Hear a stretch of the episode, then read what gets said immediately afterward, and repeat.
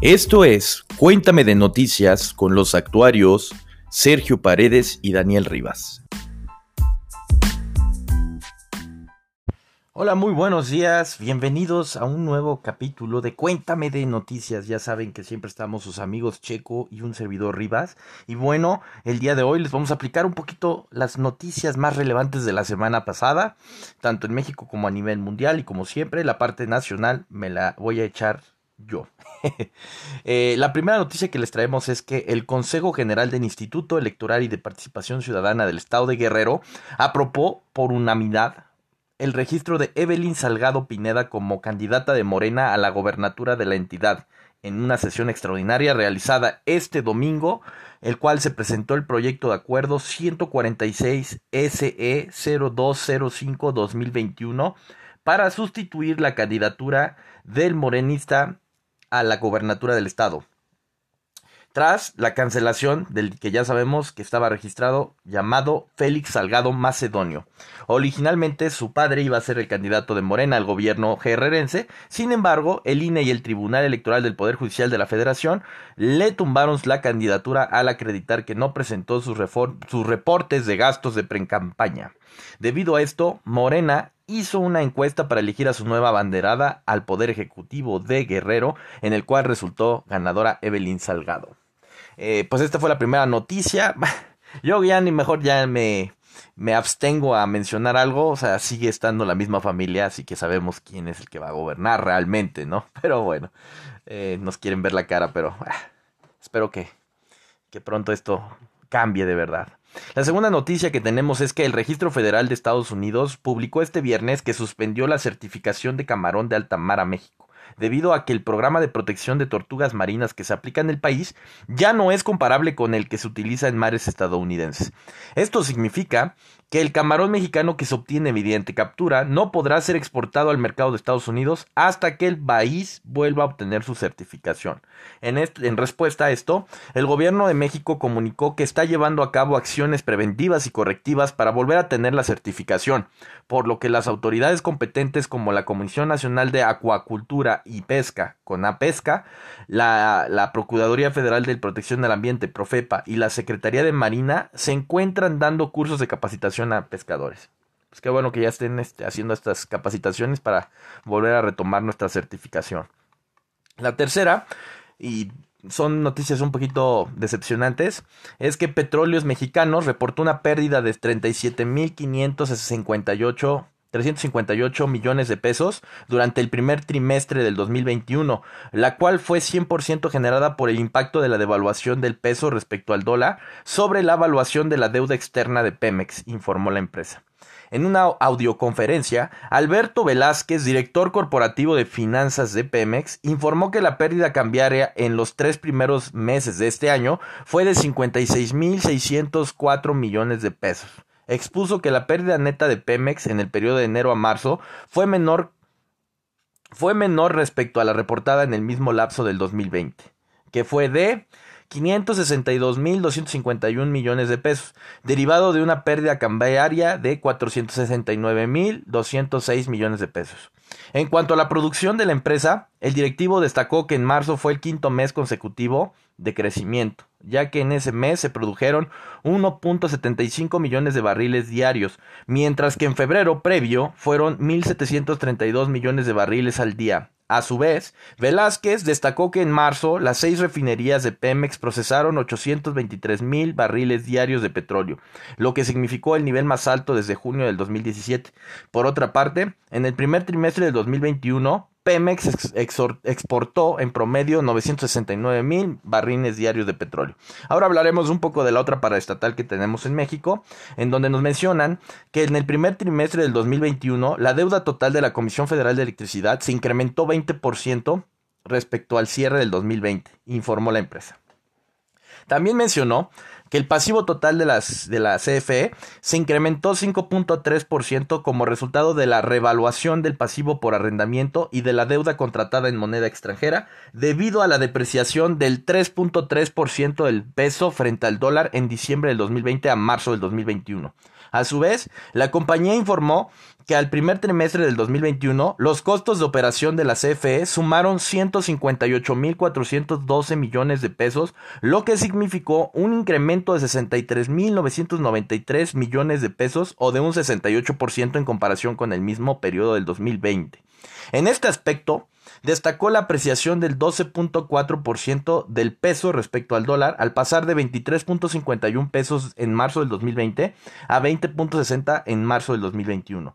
La comisión señaló que pese al incremento exorbitante en el precio del gas natural durante el periodo de la onda ártica sobre Texas en febrero, al término del primer trimestre del 2021 se generó un evita, esto es, ganancias antes de intereses, impuestos, depreciación y amortización, de 9.967 millones de pesos.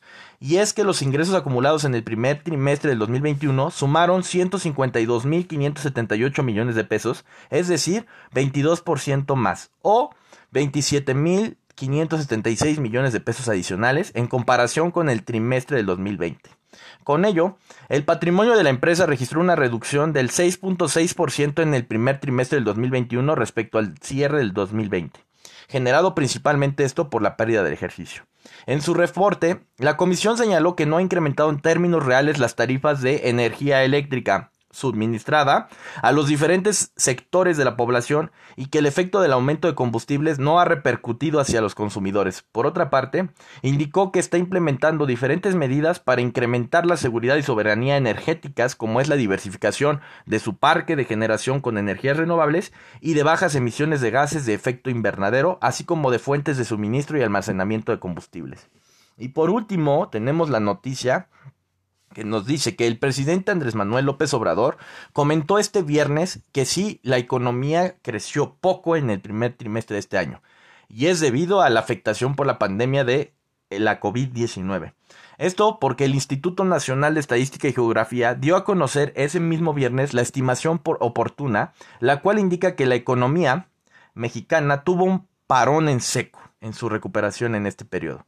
El PIB en el primer trimestre del año avanzó 0.4% respecto al último trimestre del 2020, principalmente por el rebrote de la COVID-19, sumado a la crisis del gas que hubo en febrero pasado. En tanto, el mandatario federal añadió que pronostica que para mediados de este año se llegará a una situación económica como la que vivía el país antes de la pandemia. No manchen.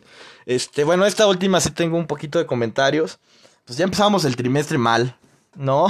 Este 0.4% de crecimiento es prácticamente nulo. Espero que el siguiente, el siguiente trimestre y el primer semestre se vea un poquito más de, de crecimiento, porque si no, pues ya sería, si cumplimos este año sin crecimiento, sería el tercer año consecutivo sin crecimiento o con decrecimiento, y eso es muy grave.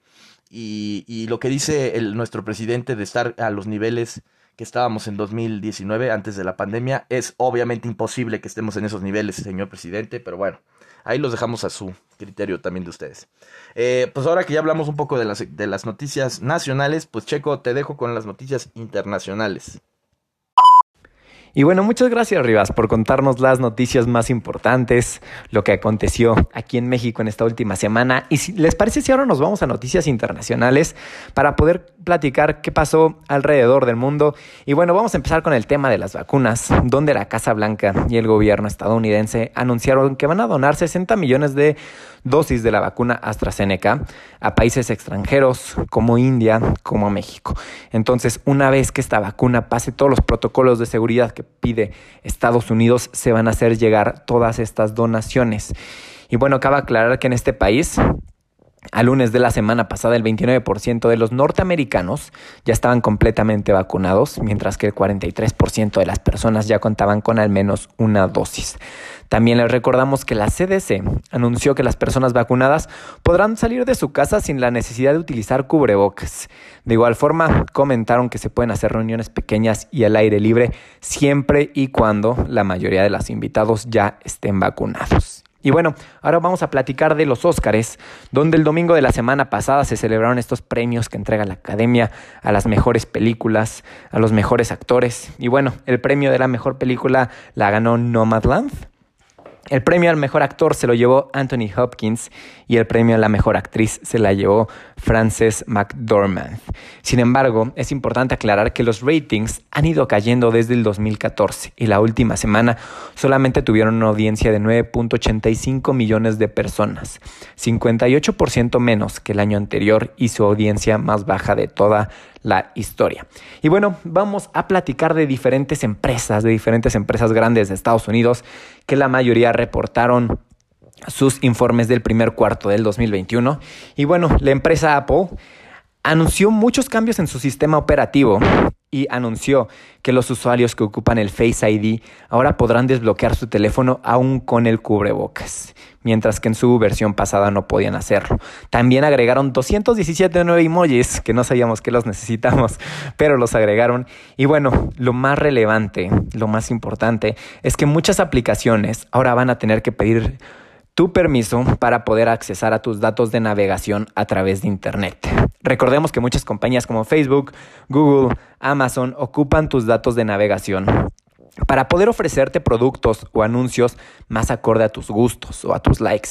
Y bueno, ya no podrán hacerlo de manera tan fácil por esta nueva ley que está poniendo Apple, donde ahora van a tener que pedir tu permiso si es que quieren ocupar todos tus datos de navegación de Internet. Y bueno, seguimos con Tesla, donde también anunciaron sus resultados del primer cuarto del 2021 y anunciaron ingresos de 438 de millones de dólares, los más altos en toda su historia y 74% mayores a los del cuarto anterior. También vendieron más de 185 mil unidades. Sin embargo, hay que aclarar que han tenido varios problemas en los últimos meses, principalmente investigaciones por su sistema de piloto automático. Y bueno, en este año Tesla planean abrir nuevas plantas en Austin, Texas y en Berlín, Alemania. Y vámonos con Google, donde la empresa en su informe financiero del primer cuarto de este 2021 registró ingresos de 55.3 billones de dólares, los más altos en toda su historia, y un aumento del 34% de sus ventas. Y bueno, les platicamos que el precio de su acción y el valor de su empresa está 50% más arriba desde que el Departamento de Justicia de Estados Unidos los demandó por monopolio en octubre del año pasado. Entonces sí, tuvieron esta demanda de monopolio y bueno, el valor de su acción ha crecido 50% desde esa demanda. Y bueno, vámonos a economía, donde en el primer cuarto de este año, en Estados Unidos, el Producto Interno Bruto creció en un 6.4%, esta tasa es anualizada, en los primeros tres meses del año. Y la economía de Estados Unidos ahora está a un 1% de su pico en 2019 antes de que comenzara la pandemia. Y bueno, los expertos esperan un crecimiento acelerado ya que viene la reapertura de muchos sectores económicos. En Nueva York se espera que comience a abrir todos sus negocios el primero de julio y California el 15 de junio. Sin embargo, es muy importante aclarar que aquí en México no hay que confiarnos. Aquí vamos en un proceso más lento. Vamos más atrasados que en Estados Unidos. Entonces, bueno, hay que seguir cuidándonos, seguir tomando nuestras precauciones, ya que, por ejemplo, en países como India, los casos siguen al alza y se espera que tengan el pico de sus casos de esta segunda ola a mediados de mayo, lo que significa que van a seguir teniendo un aumento por dos semanas más. Entonces, bueno, en México hay que seguirnos cuidando para que no volvamos a caer en esta tercera ola de la pandemia. Entonces tomen sus precauciones si es que necesitan salir de su casa. Y bueno, terminamos con la sección de mercados financieros, donde a 100 días de que inició el gobierno de Joe Biden, vamos a comparar cómo se han comportado los índices contra los gobiernos de otros presidentes. Y bueno, en el gobierno de JFK, el índice S&P 500 tuvo un crecimiento del 9.27% en estos mismos 100 días. En el gobierno de George Bush tuvo un crecimiento de 7.93, de Donald Trump de 5.32, de Joe Biden tiene más del 10% más del 10%, entonces el más alto de estos tres que platicamos. Y el promedio desde 1929 es del 3.8%. Entonces Joe Biden, bueno, tienen retornos muy altos comparado contra los diferentes gobiernos de Estados Unidos. Y bueno, recordando que el índice S&P 500 cerró la semana en 4.181 después de que el jueves estuvieron cotizando en máximos históricos. Sin embargo, el viernes cayó casi el 1% y así es como cerró la semana. El índice Nasdaq cerró cotizando en los 13.962 puntos. Y bueno, como ya saben, igual les platicamos un poquito de Bitcoin, donde al día de hoy cotiza en los 56.825 dólares. Y bueno, estas fueron las noticias más relevantes de la semana. Espero les hayan gustado y nos estamos viendo en otro De Finanzas y en otro Cuéntame de Noticias. Que tengan buena semana.